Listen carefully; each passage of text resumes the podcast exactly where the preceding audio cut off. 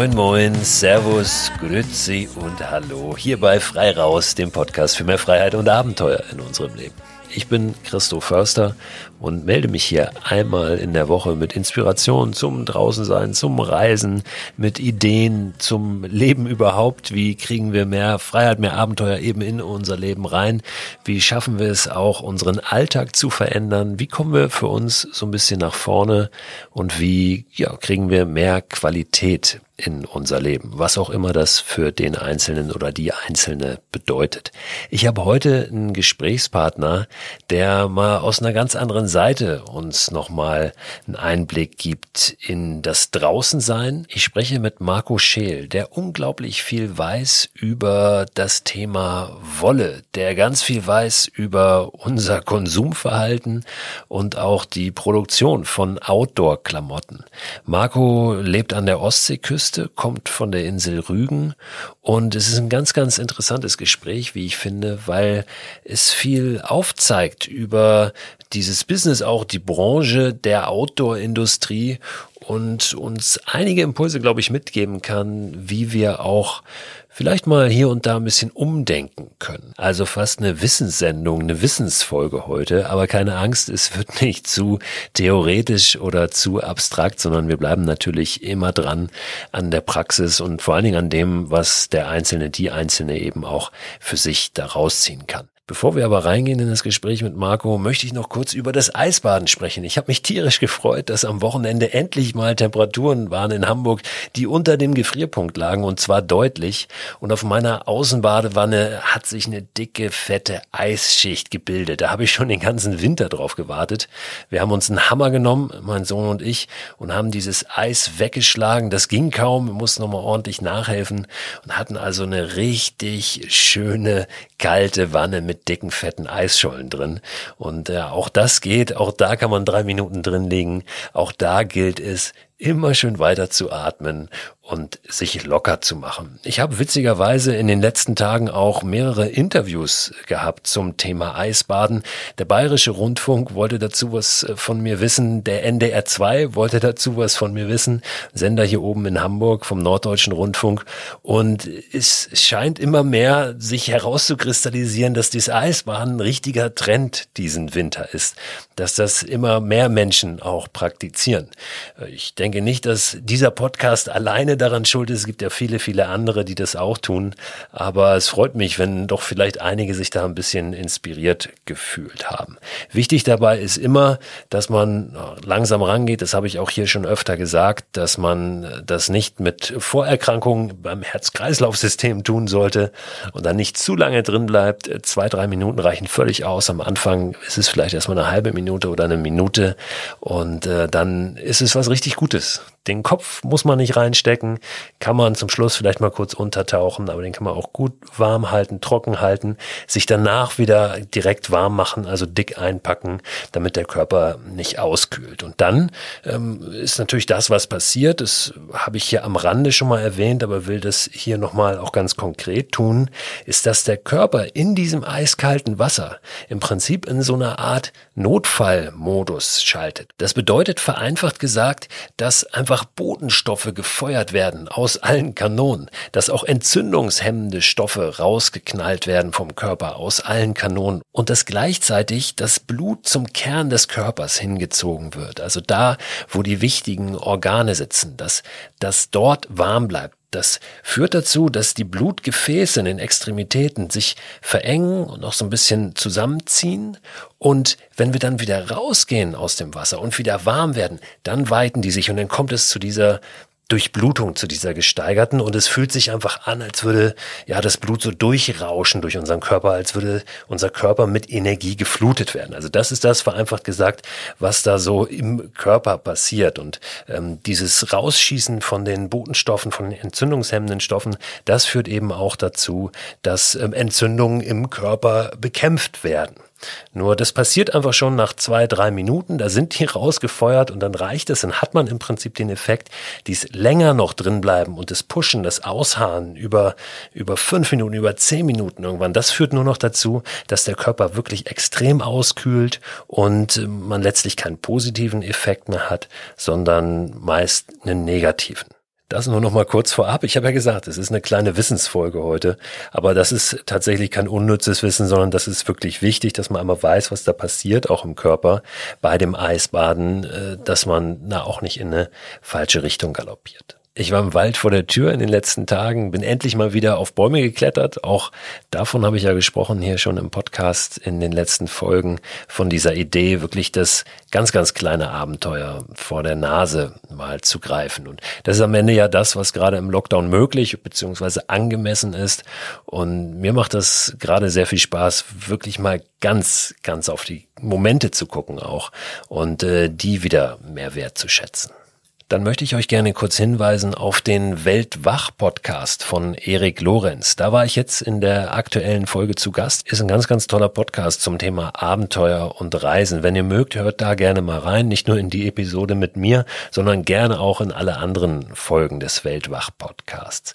Ich werde euch einen Link reinpacken in den Newsletter zu diesem Podcast. Immer Ende der Woche erscheint ein Newsletter zu diesem Podcast, wo es weiterführende Links zu den Themen der jeweiligen Woche gibt und darüber hinaus noch persönliche Empfehlung. Abonnieren könnt ihr diesen Newsletter unter christoförster.com slash frei raus. Und da, wie gesagt, packe ich auch den Link zu dieser Weltwach-Episode rein. Findet ihr aber auch überall, wo ihr Podcasts hören könnt.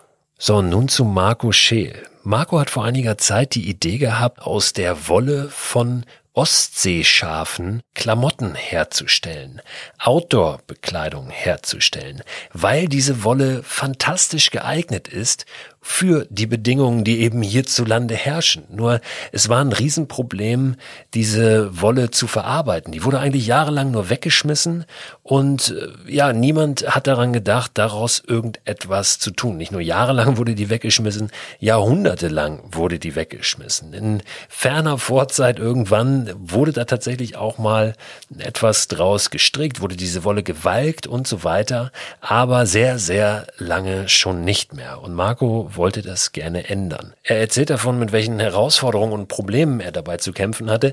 Er spricht darüber, warum es überhaupt sinnvoll ist, sich mal damit auseinanderzusetzen, wo überhaupt unsere Klamotten herkommen, wie sie produziert werden. Und er tut das alles auf eine sehr unterhaltsame und gut verständliche Art und Weise, wie ich finde. Markus Unternehmen heißt Nordwolle und das ist hier in keinster Weise irgendeine Form von bezahlter Werbung. Ich spreche mit Marco und lasse ihn hier zu Wort kommen, weil er einfach einen sehr, sehr guten Einblick geben kann und weil ich seine Geschichte einfach faszinierend finde. Also lasst euch mal mitnehmen auf einen wilden Ritt, der an der Ostseeküste beginnt. Denn da kommt Marco her von der Insel Rügen. Ich bin Rüganer, also ich bin dort geboren und bin dort auch aufgewachsen. Und äh, bei uns ist dann so, sehr viele bei uns gehen halt auch surfen oder kiten, weil das ist einfach optimal. Wir haben optimale Bedingungen auf einer Insel, die ist ja sozusagen rund, die hat auf allen Seiten äh, einen Strand. Und das heißt, egal von wo der Wind bläst, du hast irgendwo immer optimale Sideshow-Bedingungen. Und ähm, genau, so, und das war bei mir halt auch so. Und, ähm, und auf der anderen Seite ist es aber so, dass bei uns halt auch ganz viel ähm, Schafhaltung ähm, stattfindet. Und das liegt daran, dass wir, also die Ostsee hat ja keinen Tidenhub, also keine kein Ebbe und Flutgeschichte, aber wir haben natürlich schon Sturmfluten und äh, und ähm, ja also Wasserstandsbewegungen und deswegen haben wir auch Landesschutzdeiche. Die werden zum Beispiel beweidet mit Schafen, ganz ähm, ganz klassisch, weil das Schaf halt ähm, ähm, durch seine durch seine Huf, also durch durch die Tritte eben den Boden super gut verdichtet und so den den Deich optimal pflegt und natürlich Verbuschung verhindert, weil Büsche oder kleine Bäume, die entstehen, die dort wachsen könnten, würden halt mit ihren Wurzeln den Deich kaputt machen und porös machen. Darum wird das also mit Deichen bewirtschaftet und es gibt viele Schafe einfach bei uns und und ähm, ich habe halt ein, eine, eine Schulfreundin gehabt, deren Vater auch Schäfer war und so bin ich damit irgendwie früh in Berührung gekommen, würde ich sagen. Und dann ist das so, also ich bin echt kein Esoteriker oder so, aber manchmal, weiß nicht, ob du das auch kennst, aber manchmal hat man so, so Erlebnisse, die man eigentlich zum ersten Mal hat, ein Geruch oder ein, ein, ein Geräusch oder so, wo man eigentlich weiß, das hört man jetzt oder riecht das zum ersten Mal, aber man hat ein Gefühl, als wenn man das schon kennt, als wenn man das schon sein Leben lang irgendwie damit zu tun hatte. Und so war es mit mir halt, bei mir halt äh, im Schafstall sozusagen. Also dieses Geräusch, das hat für mich ein ganz heimeliges Gefühl in mir ausgelöst und irgendwie mein Ruhepuls irgendwie ging runter oder so. Also das war irgendwie so eine, so eine Art Schlüsselerlebnis. Und dann kann ich mich erinnern, dass wir halt, dass ich halt, ähm, also dann bin ich halt viel dort gewesen, habe viel geholfen, ne, mit den Schafen in, bei der Arbeit so. Und dann kann ich mich erinnern, war ich aber auch natürlich Sur Windsurfen und stand am Strand ähm, nach einer Session und alle hatten halt so entweder so einen Neoprenmantel an oder irgendeine, na du weißt schon, ne, also eine, eine, eine Plastikjacke sozusagen halt, ne, hatten die halt an und und da, und da habe ich so gedacht, ich hätte jetzt gerne ähm, irgendwie eine Jacke oder ein Pullover an aus Schurwolle, optimalerweise natürlich also aus Deutschland, in Deutschland produziert. Das habe ich so gedacht, weiß ich noch. Und dann bin, ich nach Hause gefahren, habe gegoogelt und es gab's nicht. Und dann habe ich gedacht, naja, vielleicht gibt's ja noch andere Leute, die da drauf auch stehen würden.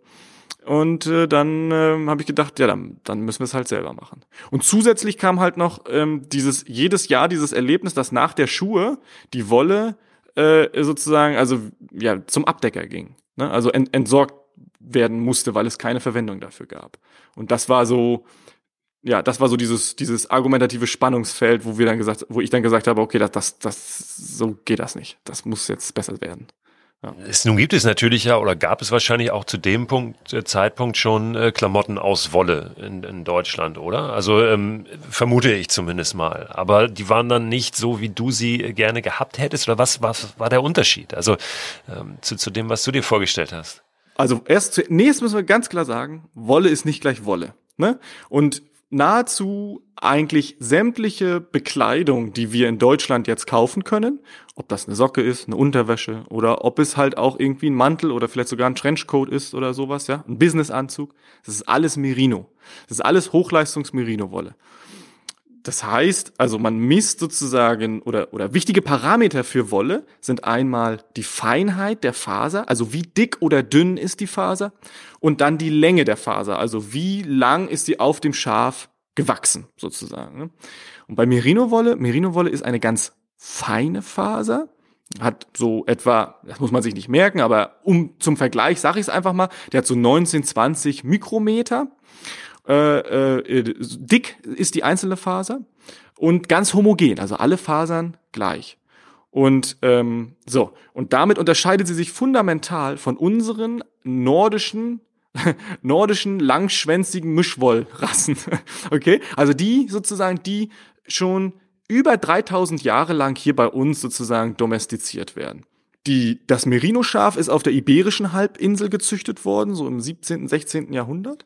Äh, also äh, in Spa Südspanien, äh, Portugal, in, in der Gegend. Und der Rassestamm ist mit den Berbern aus Marokko gekommen. Das heißt also, an solche Bedingungen ist das Schaf auch eher angepasst. Keine starken Wintereinbrüche und schon gar keine Niederschläge. Und darum muss auch heute das daraus entwickelte Hochleistungs-Merino-Schaf muss in ariden klimatischen Bedingungen gehalten werden. Also Südafrika, Südamerika, Australien, und, und Neuseeland eben. Ne? Weil, weil, warum? Warum ist das so? Weil eine feine Faser hat im Verhältnis zu ihrem Volumen eine riesige Oberfläche. Okay? Und diese Oberfläche sorgt für Kapillarwirkung. Das heißt, die Wolle saugt sich voll. Man kennt das, so ein Strickpulli aus Merino-Wolle im Regen, der der, der fließt sozusagen an einem runter, weil der wird, der saugt sich voll, wird schwer. So. Und, und äh, Merino-Schafe, die können deswegen halt nicht hier gehalten werden, weil sie ihr nach einem richtigen Regenguss ihr Gewicht gar nicht halten könnten. Das, sie würden sozusagen darunter zusammenbrechen, weil sich die Wolle so vollsaugen würde. Ich habe auch schon, also man probiert das immer mal wieder. Ich habe schon mal, ich habe schon grüne Schafe gesehen, weil halt die Tiere nicht richtig abtrocknen. Durch diese Kapillarwirkung trocknen die Tiere nicht richtig ab und dann äh, wachsen sozusagen Algen äh, in der Wolle de des Tieres. Ne? Genau. So. Und unsere nordischen äh, Mischwollrassen, die haben sich natürlich an unsere Bedingungen hier optimal angepasst. Sie sind nicht über, nicht sozusagen über den Süden hierher gekommen, sondern eben über Russland, Nordrussland, Skandinavien sind die bei uns eingewandert. Und die schützen sich einmal ähm, äh, chemisch vor Feuchtigkeit durch das Wollfett, also das Lanolin, und sie schützen sich zum anderen durch die Faserstruktur, also durch ähm, sie haben nicht diese nicht nur feine Fasern, sie haben auch ein paar ganz feine Fasern wie Merino, aber sie haben bis zu 70 Mikrometer dicke Grannenhaare und an diesen Haaren sozusagen bilden sich Tropfen und die laufen wie an einem Rohrdach. Ja, wie, wie an einem Reddach im Grunde genommen, läuft die Feuchtigkeit da außen ab.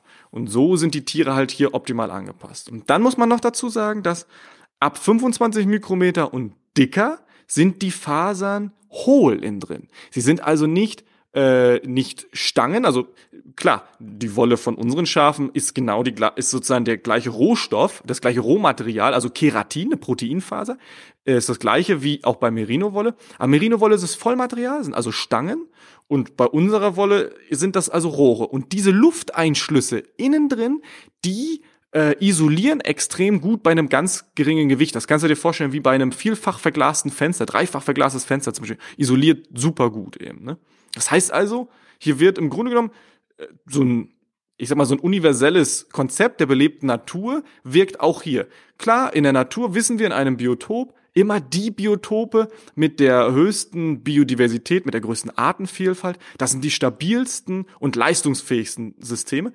Aber das lässt sich sozusagen runterbrechen auf alle anderen kleine, zum Beispiel eben auch bei den Fasern.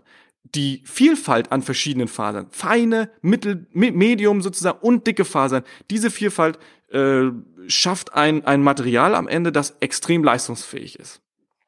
Jetzt äh, sind wir da schon technisch ganz schön eingestiegen, ja? also alles gut. Aber du musst mich bremsen, wenn ja, ich ja, ja, ja. Nee, es ist ja super spannend. Aber wie bist du, ähm, wie bist du da? Hast du dir dieses ganze Wissen an äh, angesammelt? Also bist du da direkt dann eingestiegen? Hast gesagt, ich will jetzt hier so einen so Pulli oder so eine Jacke haben ähm, und jetzt mache ich mich da schlau oder wie? Das ist, das ist ja nicht von heute auf morgen. Ne? Ja, na pass auf. Das war so. Ich habe die also ich habe von meinem befreundeten Schäfer da, ne, habe ich dir schon erzählt, 300 Kilo genommen. So, das war ist das so eine Jahresschuhe von ihm halt, ne, 300 Kilo. Das ist halt, das ist halt für industrielle Fertig ist das ein Witz. Das atmet so eine Maschine einfach mal schnell weg in einem Atemzug. So, das ist nix.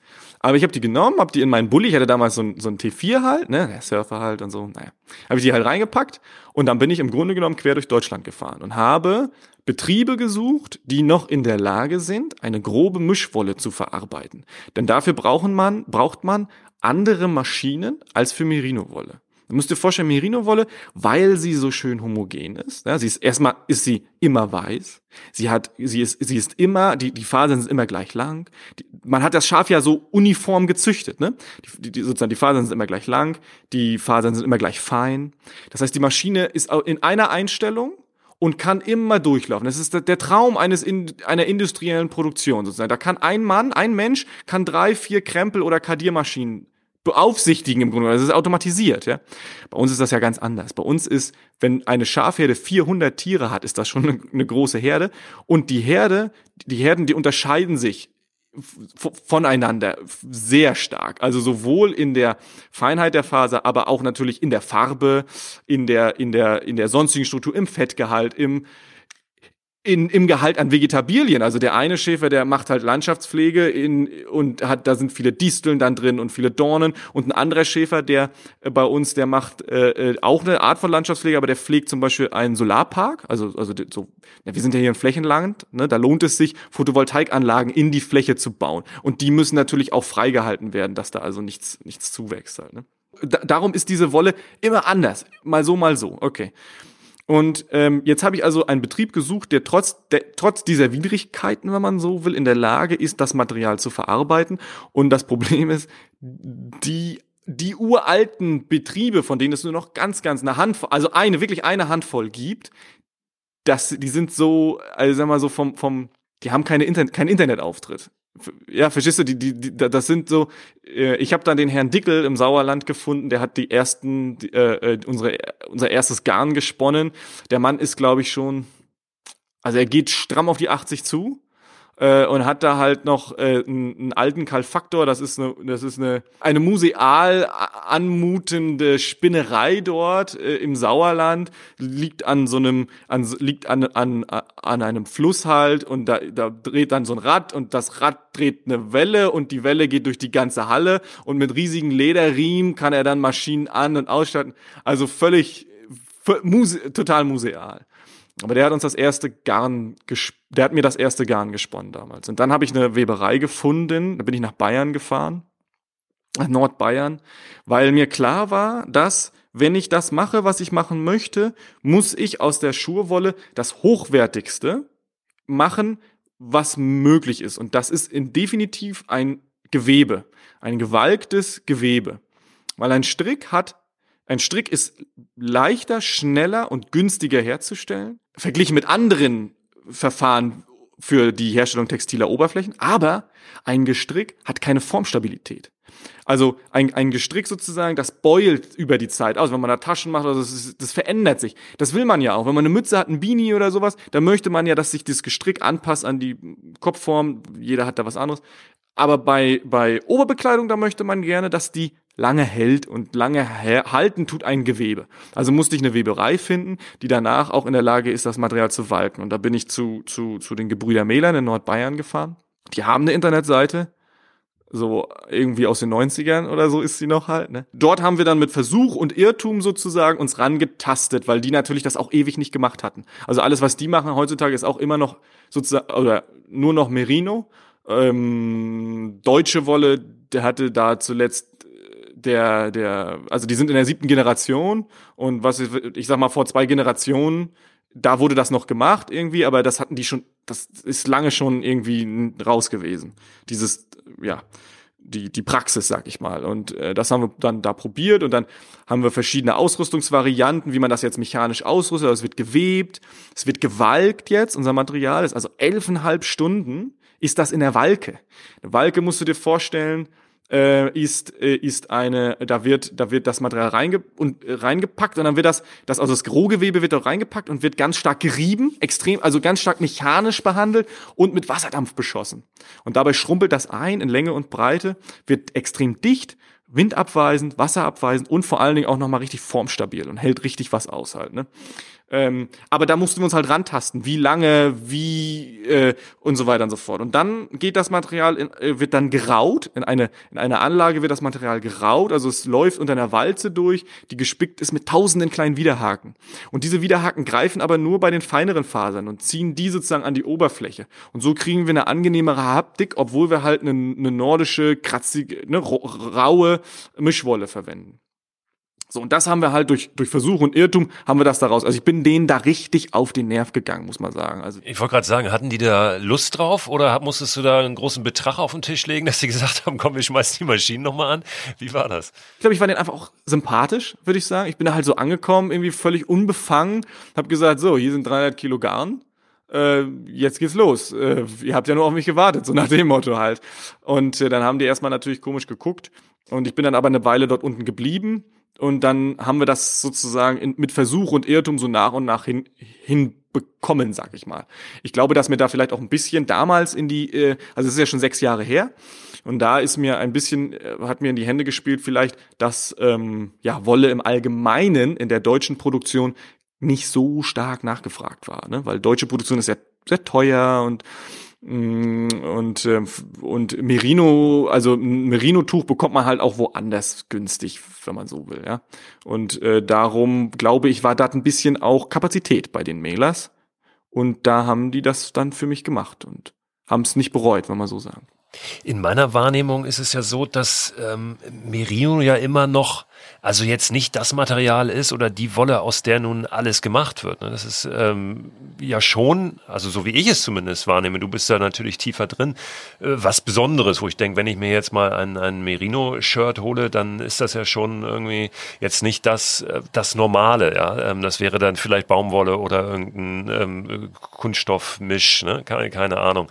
Ähm, da denke ich schon immer, das ist was Hochwertiges. Das hört sich jetzt fast so an, als wäre dann ähm, Merino immer das, was für gewöhnlich produziert wird. Ähm, es wird natürlich mehr, es ist ein unglaublicher Hype darum, ähm, aber in meiner Wahrnehmung einfach immer noch, noch was Besonderes. Ne? Klar, ich spreche ja jetzt sozusagen, ich bin ja in diesem, in dem Wolluniversum sozusagen, ja, und aus diesem Wolluniversum, aus, aus sozusagen aus dieser Bubble spreche ich halt, ne. Also wenn ich jetzt sozusagen sehe, was wird ähm, auf dem, was wird so verkauft auf dem deutschen Markt, was, was gibt es an Produkten, da ist das halt 95 Prozent äh, ist das halt Merino.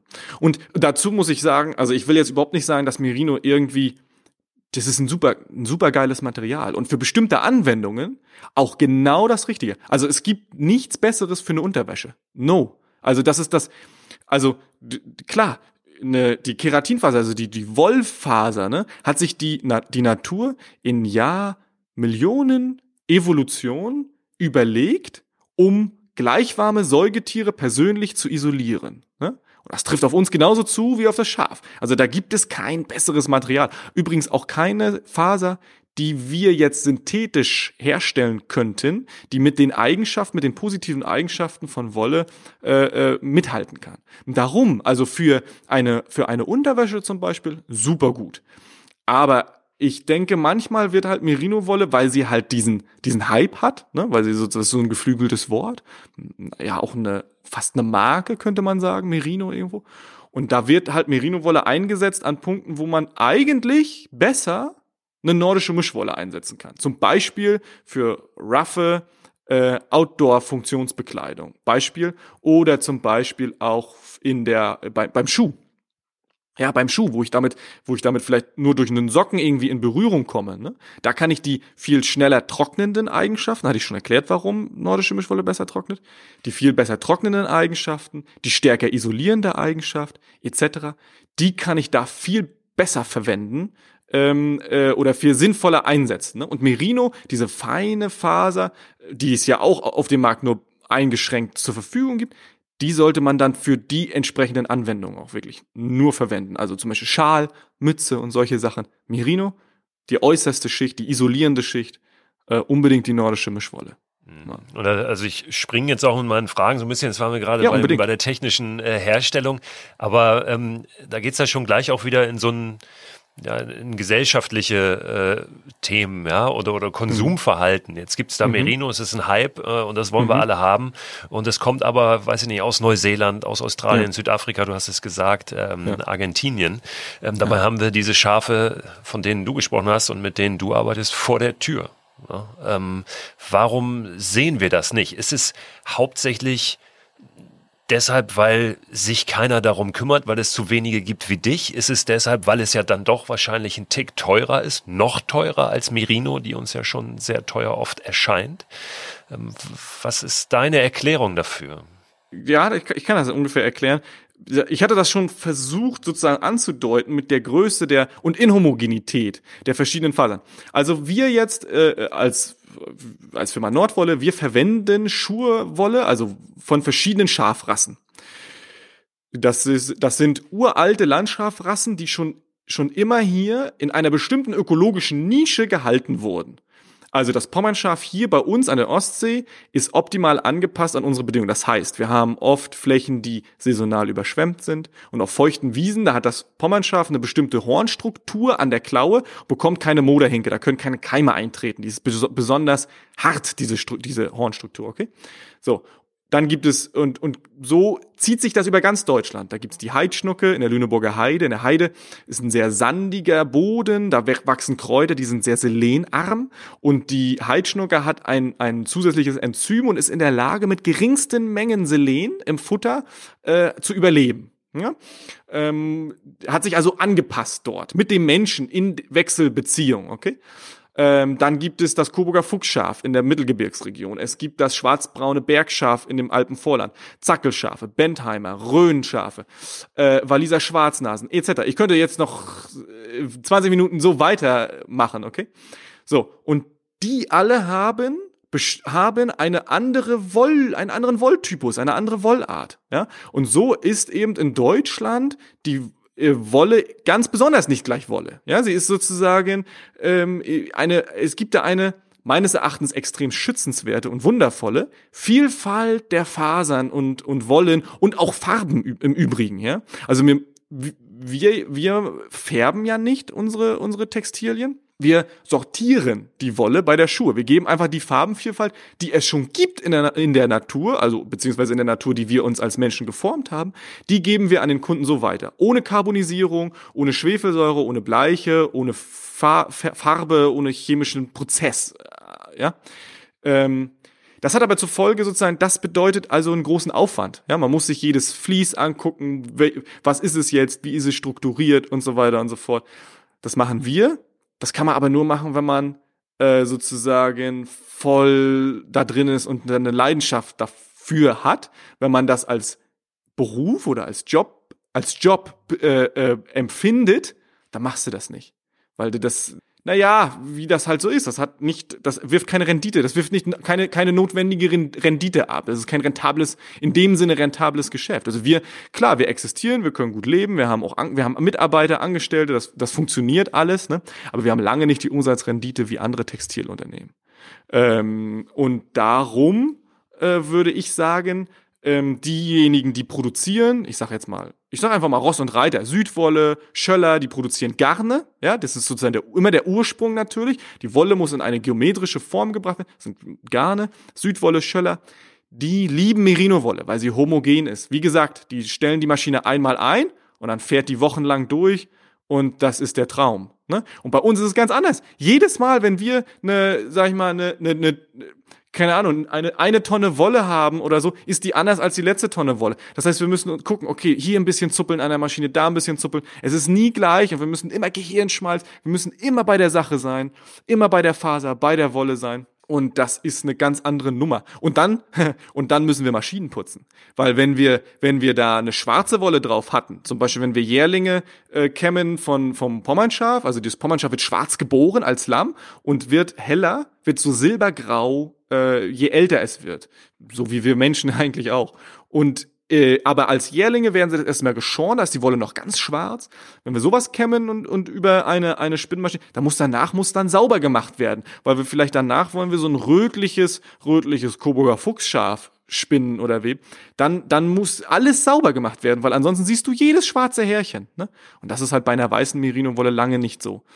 Also da ist es eher, würde ich sagen, da ist das Konsumverhalten eher angebotsgesteuert. Ja, weißt du, was ich meine? Also, ne? Ja, weil es gar nicht so viel gibt. Ja. ja weil sich so wenige Menschen das ja. antun. Ja, also den, genau. den Aufwand, richtig. den ihr betreibt. Genau, ja, ja genau. Und das ist aber, das ist aber super schade. Es müsste viel mehr kleine, mittelständische Unternehmen geben, die da Bock drauf haben und die das machen halt. Ne? Weil wir, du musst bedenken, also guck mal, wir haben nördlich von der A2, die, die A2 ist für mich so eine Demarkationslinie. Also nördlich von der A2 ist für mich Norddeutschland. Und da äh, produzieren wir, also in Deutschland, etwa 1200 Tonnen Wolle im Jahr. Ne? Und davon gehen, also, also noch gut günstig geschätzt, 50 Prozent werden davon überhaupt gar nicht erfasst. Gar nicht erfasst, weil das da keine sinnvolle Verwendung gibt und dann gehen die nächsten 40 Prozent gehen, äh, gehen nach China und werden bei Merino-Wolle eingeblendet, also reingemischt. Wenn es zu wenig Merino-Wolle auf dem Markt gibt, sozusagen, ja, wenn der Preis an Merino-Wolle steigt, dann wird deutsche Wolle exportiert nach China und wird bei Merino-Wolle bisschen mit eingemischt, sodass man es nicht so richtig mehr gestreckt sozusagen, wie Backpulver im Koks, wenn er so ist. Und, ähm, und genau, und die letzten 10 Prozent, sag ich mal, das sind dann halt so Leute wie wir die dann tatsächlich sich über Land fahren mit dem Hänger und, und die Wolle vom Schäfer holen und, und da was Schönes draus machen. Hast du Hoffnung, dass sich das ein bisschen verändert? Also ähm, gibt es mehr Menschen, die äh, das wieder mehr wertschätzen, was da auch äh, in ja bei uns sozusagen vorhanden ist, was da vielleicht an, an ursprünglichen natürlichen Materialien zur Verfügung stell, steht und was man daraus machen kann? Ja, würde ich schon sagen. Würde ich schon sagen. Also ähm, ich bin da echt momentan sehr guter Dinge.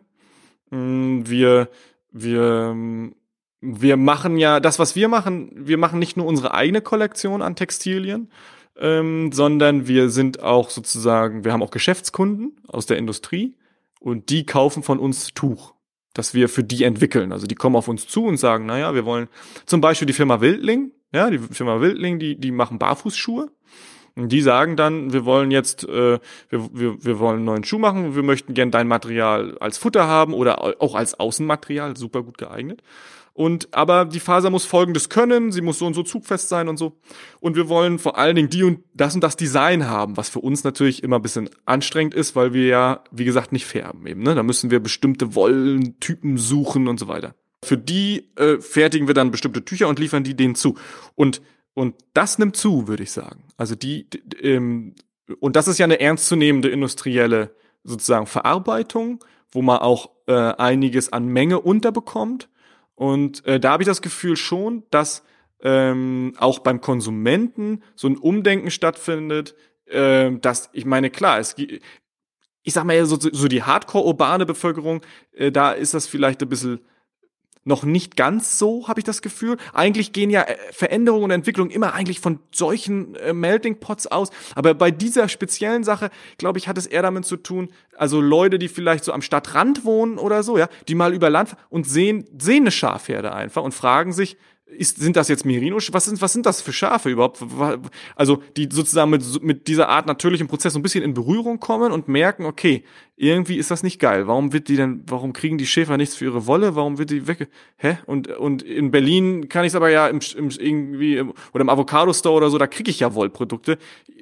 Wie, das bringen die dann nicht miteinander, ne? Da ist so eine Ambiguität.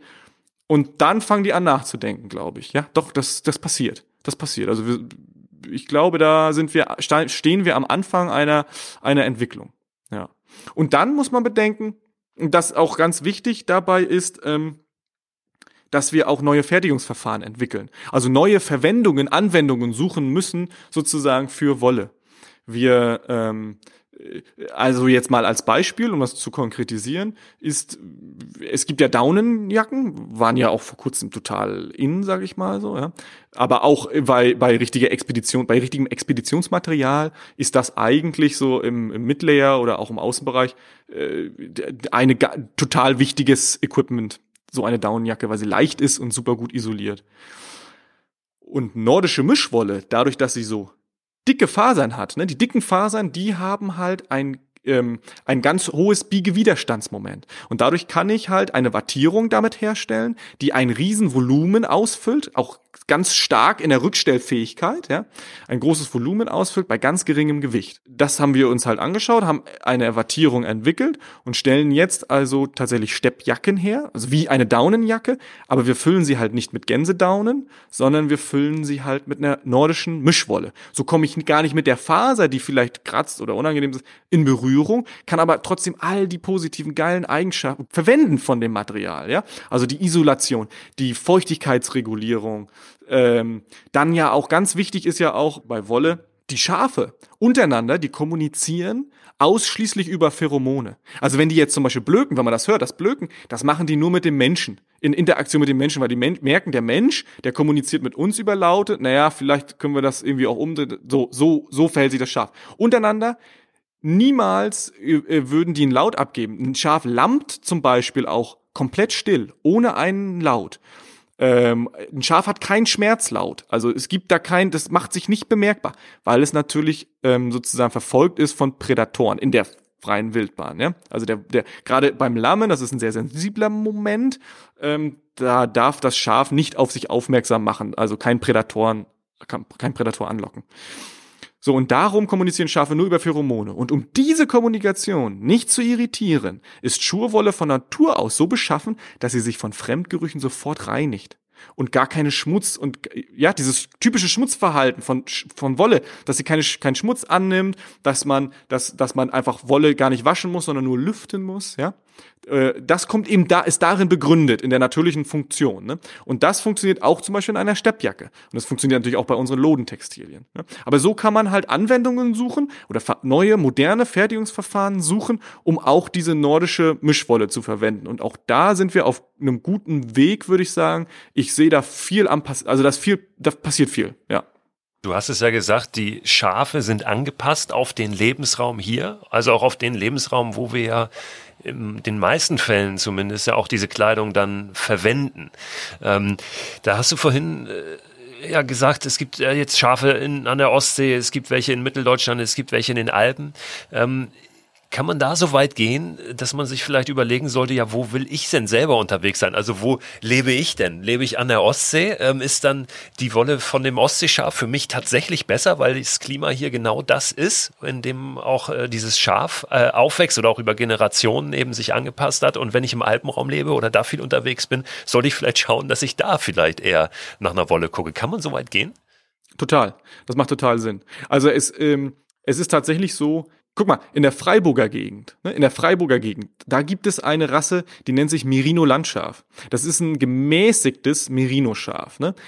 Das kann man dort halten. Also wir sagen dazu süddeutsche Merino sozusagen. Warum kann man das dort halten? Ja, weil dort weniger Niederschläge sind, weil dort viele, viele Sonnenstunden sind. Ein ganz gemäßigtes Klima. Ne? Also das heißt, auch hier hat sich das Schaf sozusagen angepasst an seine lokalen Bedingungen. Und vielleicht brauche ich da gar nicht diese, diese Eigenschaften, die das Pommersche Landschaft hat. Also es macht Sinn, sich sein Klimat anzuschauen und dann danach auszuwählen, was hat sich die Natur überlegt, um hier optimal draußen zu sein. Wir haben mal eine Zeit lang die, die deutsche Frauenrudernationalmannschaft zum Beispiel ähm, ausgestattet mit Pommernschafwolle, weil die halt immer in einem feuchten Milieu also die, die sozusagen, die, die, die, wenn die rudern und dann kommen sie sozusagen raus aus dem, aus dem, aus dem Achter oder aus dem Vierer und dann, äh, dann haben sie geschwitzt, ja, und am Kanal ist es immer feucht, irgendwie nebelig oder so, ja, und dann, dann gibt es eine hohe Gefahr, sich zu verletzen, also äh, durch, durch eine Zerrung oder so, wenn, wenn man sich verkühlt, ja. Und da braucht man halt eine optimale, optimale Klamotte dafür halt, ne. Da haben wir gesagt, okay, das sind, das sind so Bedingungen wie hier bei uns sozusagen an der, an der, an der Ostsee in unserem feuchten Klima hier äh, da kann das Sinn machen. Ne? Oder wir haben auch mal, ähm, wir haben Arvid Fuchs mal ausgestattet mit unserem mit mit unserem äh, äh Rugiewit Pullover, äh, weil für den natürlich, wenn der segelt und so weiter und so fort, immer am Wasser, da ist das äh, vielleicht das Optimale. Aber wenn man im Alpenvorraum zum Beispiel lebt, da hat man ja eher ein kontinentales Klima. Und ja, da würde ich schon sagen, macht es vielleicht Sinn, eher noch feiner auf, auf sein Klima zu schauen. Ne? Aber, oder was heißt aber? Ich glaube, so weit sind wir noch nicht.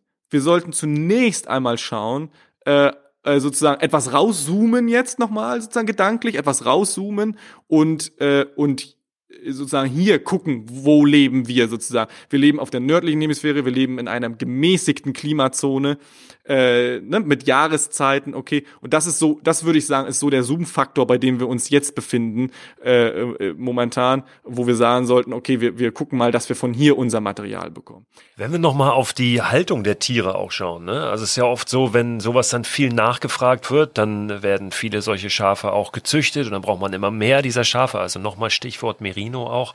Und dann ist immer die Gefahr, dass die auch, na, dass eine Art Massentierhaltung dann auch stattfindet. Ich war mal auf einer Merino-Farm in Neuseeland und äh, fand es super spannend, ähm, wie dort erklärt wurde, möglicherweise kann man das auch übertragen auf, auf die äh, Schafe hier bei uns, das äh, kannst du mir sicher gleich sagen, ähm, dass im Prinzip schon eine, eine Grundnachhaltigkeit bei der Haltung dieser Tiere gegeben sein muss, weil sonst einfach die Wolle nicht gut ist. Also ähm, die, die hatten da auf dieser Farm eine Person, die war so, ähm, ja auch wie du es beschrieben hast, ähm, so einen Job würden wahrscheinlich viele nicht machen, nur wegen des Jobs willen. Also eine unglaubliche Leidenschaft für diese Wolle, die äh, diese Wolle in die Hand nimmt und genau weiß, ist die jetzt in Ordnung? Ging es dem Schaf vor zwei Jahren gut oder ging es dem Schaf vor zwei Jahren schlecht? Weil das sich genau in der Wolle eben dann auch widerspiegelt, ne? oder vor ein paar Monaten. Das heißt, immer wenn die Schafe Stress haben, dann ist es sofort auch sichtbar in der Qualität der Wolle, weil dann da Brüche drin sind oder irgendwas eben vielleicht nicht so gerade ist. Und das fand ich ganz faszinierend, dass du dazu gezwungen bist im Prinzip, diese Schafe auch vernünftig zu halten, um eine vernünftige Wollqualität zu bekommen. Ja, da ich gebe dir da mal, pass auf, ich gebe dir mal eingeschränkt recht. Ne? Also du hast recht. Wir können sehen, wenn zum Beispiel ein Schaf gelammt hat, dann sieht man zu der Zeit, wo dann da die Wolle gewachsen ist, sozusagen, äh, im Querschnitt jetzt zum Beispiel des Flieses, da sieht man Lämmerknick, sagen wir dazu. Ne? Also da, da nimmt dann das Schaf ja alle, alles, sogar, sogar Calcium aus dem Knochengerüst, löst aus seinem eigenen Knochengerüst Calcium, um das Lamm mit, Cal mit äh, calciumhaltiger Milch optimal zu versorgen und so. Äh, das heißt, ja, das stimmt. Aber, jetzt aber, würde ich sagen, wenn ein Schaf immer da, wo sich Betriebe auf eine bestimmte Produktion spezialisieren, da entstehen, ich sag mal vorsichtig, bedenkliche Praktiken. Okay? Also wenn ich jetzt zum Beispiel ein Tier halte nur für Fleisch, das ist scheiße. Oder wenn ich ein Tier nur halte für Wolle, ist auch nicht so richtig geil. Bei uns hier ist es halt anders. Du musst dir vorstellen, in Deutschland ist die Schafhaltung, ne? In der gesamten landwirtschaftlichen Kultur sozusagen das am wenigsten rentable Geschäft. Das heißt also, eine gute Fläche auf der äh, mit hohen Bodenpunkten, die ist Acker. So, wo kein Acker gemacht werden kann, weil die Fläche irgendwie steinig ist oder irgendwie gibt's Probleme, Das ist ein Forst. Und wo ein Forst noch nicht mal geht, weil, weil zum Beispiel irgendwie, weil es halt saisonal überschwemmt ist oder etwas in diese Richtung. Ja, okay, da werden dann halt Schafe gehalten, weil das ist die letzte Möglichkeit, diese Fläche irgendwie noch für den Menschen nutzbar zu machen, okay? So, und darin liegt es begründet, also die Schäfer, die uns ihre Wolle liefern, die leben nicht von ihrem Produkt. Was heißt das? Sie leben weder von dem Fleisch, das sie, das sie verkaufen, noch von der Wolle, das sie, die sie verkaufen, sondern wir als Gesellschaft haben entschieden, dass wir bestimmte Leistungen, die unsere Landschaft ähm, erhalten, verbessern, verschönern, die, äh, einen, die einen Beitrag zum Naturschutz leisten, die die Biodiversität erhöhen in, unserer, in unseren Naherholungsgebieten, sage ich mal, direkt bei uns um, um die Ecke, dass wir diese Leistungen vergüten möchten. Ja, das, das haben wir entschieden sozusagen. Also und da gibt es also ähm, ähm, ähm, Subventionen, wenn du so willst, Flächenprämien für Landschaftspflege, sagen wir dazu. Und davon leben die Schäfer eigentlich, das ist das Grundgehalt. Dann haben sie halt ein kleines Zubrot durch ein bisschen Fleisch und sie haben ein Zubrot jetzt, also durch zum Beispiel bei uns, unsere Schäfer, andere nicht so sehr, aber unsere Schäfer haben halt nochmal ein Zubrot durch die Wolle. Und dadurch sozusagen ist es auch hier wieder, die Vielfalt an Nutzung schafft ein ausgeglichenes System. Ja, immer da, wo, wo irgendwie Konzentrationen entstehen, da wird es meines Erachtens bedenklich. Da fange ich an, also zum Beispiel bei Merino-Schaf, ne? Äh, bei Merino-Schaf, das wird nur gehalten für Wolle. So, ja, dann komme ich ganz schnell auf den Gedanken, okay, wo, wo wächst eigentlich die Wolle? Die Wolle wächst auf der Haut. Okay, wenn ich jetzt mehr Haut hätte, dann hätte ich auch mehr Wolle pro Schaf. Ich möchte aber nicht, dass das Schaf größer wird, weil wenn das Schaf größer wird, dann braucht es mehr Futter. Und ähm, das möchte ich nicht. Also züchte ich ein kleines Schaf mit viel Haut. Okay, das heißt, es müssen, es entstehen Falten. In ja, kannst du mir noch folgen so ungefähr? Ja, äh, es entstehen also Falten. Okay. Und diese Falten, die werden irgendwann so groß, dass vielleicht das Schaf Probleme bekommt beim äh, am After, beim beim beim Koten. Okay, da, da, da entstehen irgendwie Probleme. Und so begründet sich dann zum Beispiel so eine Praxis wie Mulesing. Ne? Das also das Aufschneiden, dass dort also aufgeschnitten, Haut weggeschnitten werden muss, die zuvor dorthin gezüchtet wurde, weil auf der Haut Wolle wächst. Nun sage ich überhaupt nicht, dass sämtliche Merino-Wolle, dass das eine gängige, es ist vielleicht schon eine gängige Praxis, aber nicht allgegenwärtige Praxis, okay? Aber ich sage, so eine Praxis ist im Grunde genommen nur konsequent, wenn ich ein Tier nur für einen speziellen Zweck halte, nur für diesen Sinn und Zweck halte. Dann entstehen solche beschissenen Momente, sag ich mal. Ne? Oder zum Beispiel, denk, denk an das Kükenschreddern. Denk an das Kükenschreddern, an das männliche Kükenschreddern. Wenn ich ein, wenn ich ein Huhn nur für das Ei halte, ja, dann entstehen Probleme. Sobald ich sage, okay, die Hühnerrasse, wir wollen ein bisschen Fleisch davon haben, wir wollen aber auch Eier haben, okay, dann macht es Sinn, die, die, die Hähne sozusagen aufwachsen zu lassen und dann dort das Fleisch zu, ja, und genauso verhält es sich beim Schaf auch. Und deswegen sozusagen ist das, ist bei uns eine viel entspanntere Situation, was das, was diese, diese Nutzungskonzentration angeht, als in anderen Ländern, wo halt das Schaf nur für Wolle gezüchtet wird wenn wir jetzt auf Masse äh, produzieren, dann kommt man natürlich schnell in so einen Kreislauf, ne? dass man immer mehr, mehr, mehr, mehr, mehr auch Produkte äh, braucht. Ähm, wenn wir auf eure Produkte gucken, äh, die braucht man wahrscheinlich nicht jedes Jahr neu, ne? weil die auch einfach lange halten. Also vermute ich mal. Oder lege ich dir jetzt mal so in den Mund, ja. Ist das auch vielleicht so ein, so ein, so ein kleiner Schlüssel ähm, dazu, um zu einem nachhaltigeren dann vielleicht auch Konsum zu kommen, zu, zu schauen, jetzt ähm, zahle ich hier vielleicht mal ähm, vielleicht sogar 50, 100 Euro mehr mehr für eine Jacke, ähm, aber die habe ich auch einfach länger und die muss ich nicht alle zwei Jahre neu kaufen und die hat noch nicht mal eine Farbe, die nächstes Jahr außer Mode ist. Ja, das macht Sinn. Auf jeden Fall macht das Sinn. Wichtig ist natürlich immer zu gucken, was steckt dahinter sozusagen. Ist da, hat jemand wirklich auch ähm, einen entsprechend hochwertigen Gehirnschmalz, sage ich mal, investiert in dieses Produkt. Ne? Also mh, na schau mal, ich habe anfangs schon, schon mal erwähnt, das ist nur jetzt nochmal ein ganz kleiner Exkurs, ich habe anfangs schon mal erwähnt, Wolle misst sich nicht nur in der Feinheit der Faser, sondern auch in der Länge. Okay? Und äh, jetzt ist es so, wenn ich ein, wenn ich ein, ein Garn, ein Garn spinne aus der Wolle, dann habe ich eine bestimmte Menge an Fasern in dem Garn und dann drehe ich die ein. Ich drehe die ein, weil sich dabei die, der Druck der Fasern gegeneinander erhöht durch das Eindrehen. Ja?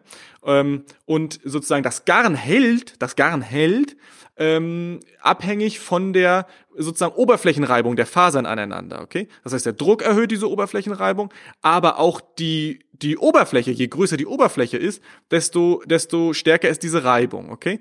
Und diese Oberfläche ist halt auch von der Länge der einzelnen Faser abhängig. Wenn ich ein Schaf zweimal im Jahr schere zum Beispiel, dann will sich das Schaf, weil ihm kalt ist, schnell wieder isolieren und macht mehr Wolle. Okay, dann habe ich, wenn ich jetzt zum Beispiel äh, zweimal schere im Jahr, habe ich vielleicht gegenüber der Einzelschuhe 120 Prozent Ernte, ja, aber die einzelne Faser ist nur 70 Prozent Länge. Da entstehen Probleme, okay, da entstehen Probleme sozusagen. Also da kann ich dann, das kriege ich auch nicht wieder in den Griff sozusagen. Oder ein anderer Punkt, ein anderer Punkt wäre zum Beispiel, wenn ich einen Loden, wenn ich den, wenn ich den jetzt konventionell, ich sag dazu konventionell färbe, dann muss ich den in einem sauren Milieu kochen. Und dabei löse ich sämtliche Lanoline, also Wollfette. Und eine entfettete Faser, die ist spröde, sie bricht. Sie biegt sich nicht mehr. Der elastische Verformungsbereich der Faser ist viel kleiner, sie bricht viel eher. Und dann brauche ich irgendwie Patches am Ellbogen, zum Beispiel Lederpatches oder irgendwie sowas, weil ansonsten ist es hier durch, ganz schnell eben. Ne? Das heißt also, ja, es macht total Sinn, Geld zu investieren in ein gutes Produkt, aber Leute, guckt, versucht nachzuvollziehen. Also nicht nur auf den Preis schauen, ja, ne? also genau. nur 100 Euro teurer heißt nicht gleich unbedingt hochwertiger. Genau, guckt, ob jemand, wenn ihr das Gefühl habt, da ist einer, der hat Bock auf das, was er tut, der hat da irgendwie Gehirnschmalz investiert, dann kann man Geld, dann kann man getrost Geld in die Hand nehmen äh, und da kann man nicht viel falsch machen, würde ich sagen. Ne? Aber es gibt ja auch äh, irgendwie einfach Brands, wo man vielleicht den Brandname bezahlt oder so, wo das mit Qualität nicht so zu tun hat und das gibt's auch im Wollbereich. Du hast deine Klamotten vermutlich auch draußen an, wenn du unterwegs bist. Bist du gerade noch viel auf dem Wasser, also am, am Segeln, am Surfen oder was machst du so? Bist du äh, am Wandern? Wie bist du draußen unterwegs? Jetzt momentan oder generell gerade? Ich kann mir vorstellen, du bist auch ganz schön eingespannt. Kommst du überhaupt noch dazu, viel draußen zu sein? Ja, also die, die, das Surfen sozusagen, das brauche ich, ansonsten geht's mir halt nicht gut. Ne? Also ich brauche eine gewisse, äh, ich brauche irgendwie auch mal ein bisschen Adrenalin, bisschen, bisschen Spaß halt. Spa einfach das, das, das nehme ich mir einfach, das reiße ich mir sozusagen raus äh, mit allen Konsequenzen, wenn du so willst. Aber Surfen geht ja auch schnell. Ich pack mein Scheiß, äh, mein Zeug ins, ins Auto, äh, fahre an den Strand und, und gehe halt in die Welle und, und, und kämpfe ein bisschen und dann, dann, hab, dann geht's mir hinterher, geht's mir besser als vorher. Ansonsten ist es halt jetzt im Winter ist es so, ähm, Sport machen, um mich fit zu halten, brauche ich nicht unbedingt. Guck mal, wir haben, wir haben selber Schafe, wir züchten selber Schafe. Äh, die müssen, die sind jetzt auch nicht im Stall, sondern die sind auch auf der Weide, die werden immer umgekoppelt und so. Wir machen hier so eine, wir beweiden sozusagen Flächen, die sind, das sind eigentlich konventionelle Flächen, aber wir, aber eine Winterbeweidung mit Schafen äh, ist sehr gut auf konventionellen Flächen, weil die Schafe zertreten die Gänge von Schädlingen. Und so spart sich der Landwirt die erste Insektizidspritzung im Jahr. Ne? Das machen wir zum Beispiel mit unseren Schafen. Wir haben Hühner, ich habe Bienen, äh, also ich bin Imker auch. Also wir haben sozusagen, wir, le wir, wir leben hier sehr nah am, an der belebten Natur und am lebendigen Prozess. Ähm, und dann haben wir jetzt momentan hier ein Major-Projekt. Ey, wir haben wir wir haben eine Baustelle. Wir wir also wir haben wir sind ja hergekommen. Wir haben eine kleine Produktionshalle uns äh, sozusagen hergerichtet. Es war eigentlich mal nur ein Futterhäuschen, also eine Futterlager an einem riesigen an einem riesigen Stall. Okay, der ist da so angebaut. Und dieses Futterlager, das haben wir uns umgebaut, erstmal eine Produktionshalle. Da sitzt, da arbeiten wir jetzt drin. Und jetzt haben wir aber vor, die große äh, die große Scheune, das ist so eine, auch richtig, also, also hat ein Mauerwerk aus Feld, Felssteinen, also wunderschön gemacht. Das hat hier der, der Herzog von Schwerin, hat das mal gebaut, um Pferde zu züchten. Das ist ein Pferdestall gewesen. Und da wollen wir halt jetzt unsere Textilien drin produzieren, weil wir halt ein bisschen wachsen und wir haben keinen Platz mehr da in diesem, in diesem kleinen Futterlager. Und das ist eine, das ist eine mega Baustelle. Da sind wir jetzt gerade dabei. Ähm, wir haben, wir haben uns einen, einen Bagger gekauft und einen Hydraulikhammer und hämmern da jetzt sozusagen das, den Beton raus. Äh, und ähm, das ist so gerade unsere, ähm, unsere Draußenbetätigung, sage ich mal. Also Sport jetzt, um mich fit zu halten, brauche ich nicht unbedingt. Da haben wir hier mehr als genug auf dem Hof zu tun. Aber ähm, aber so so so so so Spaß, Surfen und Segeln, das brauche ich unbedingt nach wie vor. Und die Zeit, die im, ab Frühjahr nehme ich mir die einfach, wenn wenn wenn guter Wind ist. Ich habe bei es gibt Windy, das ist so ein das ist so ein ähm, äh, früher gab es Windfinder, jetzt Windy ist ein bisschen cooler finde ich. Da kannst du nämlich dir so ein Alert äh, einsetzen. Also du du sagst, okay, ich möchte gerne, wenn ein Kühlungsbohren Nordwestwind ist, dann läuft da eine richtig geile Welle mit einer hohen Amplitude und einer langen Frequenz. Äh, da habe ich da richtig Spaß. Also du gibst bestimmte Parameter ein und dann kriegst du eine Mail von dem von dem Server, der dir sagt, Marco, there's a big day coming get your gear and also und das das ist das ist richtig gut. Das reißt mich dann aus äh, sozusagen aus dem Alltag, wo ich tatsächlich sehr eingespannt bin, reißt mich das dann raus so eine Mail und dann geht's los. Ja, ganz herzlichen Dank nochmal, Marco, für dieses Gespräch, für diese Einblicke. Und ich persönlich werde das nächste Mal, wenn ich nach einem Outdoor-Kleidungsstück Ausschau halte, sicherlich nochmal ein bisschen bewusster schauen, wo das herkommt, woraus das gemacht ist, ob ich das wirklich brauche und für welches ich mich am Ende entscheide. Wenn ihr Lust habt, euch mal anzuschauen, wie die Produkte von Marco am Ende aussehen, beziehungsweise die Produkte von Nordwolle, seiner Firma, dann schaut mal auf der Website vorbei, nordwolle.com Com.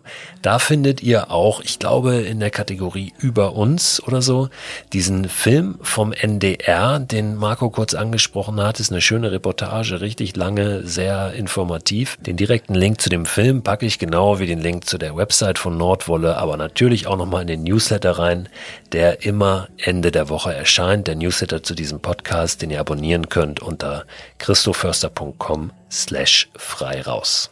Letzte Woche hatte ich in dem Newsletter auch zusätzlich noch einen Rabattcode, mit dem ihr an Hängematten günstiger rankommt. Da hat irgendwas nicht richtig funktioniert am Anfang mit diesem Code.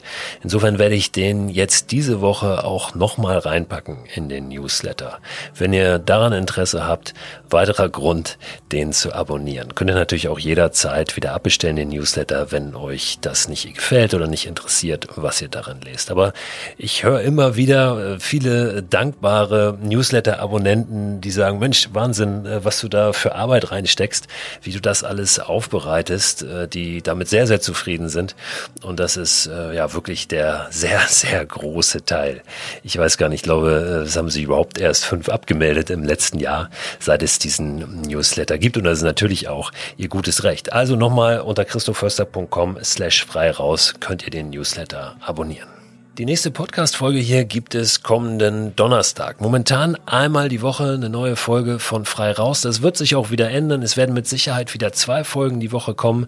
Vielleicht schon im März, März, April, so die Richtung hin, wenn es früher wird, wenn das Draußensein noch wieder greifbarer wird, beziehungsweise wir einfach wieder mehr dürfen. Natürlich können wir jetzt auch raus, natürlich sollen wir jetzt auch raus, aber wir wissen auch alle, dass es gerade immer noch so ein paar Einschränkungen unterliegt. Ich bin hier sehr sicher, dass das bald wieder wieder ein bisschen einfacher wird, dass wir bald wieder mehr dürfen bzw. mehr können. Es ist ja nicht immer nur ein Verbot, sondern es hat natürlich auch seinen guten Grund, warum es gerade ein bisschen eingeschränkt wird. Aber der Frühling kommt, die Tage werden länger und das ist doch schon wieder eine ganz schöne Perspektive. Ich freue mich, wenn ihr nächsten Donnerstag wieder reinhört. Bis dahin, macht Idiot.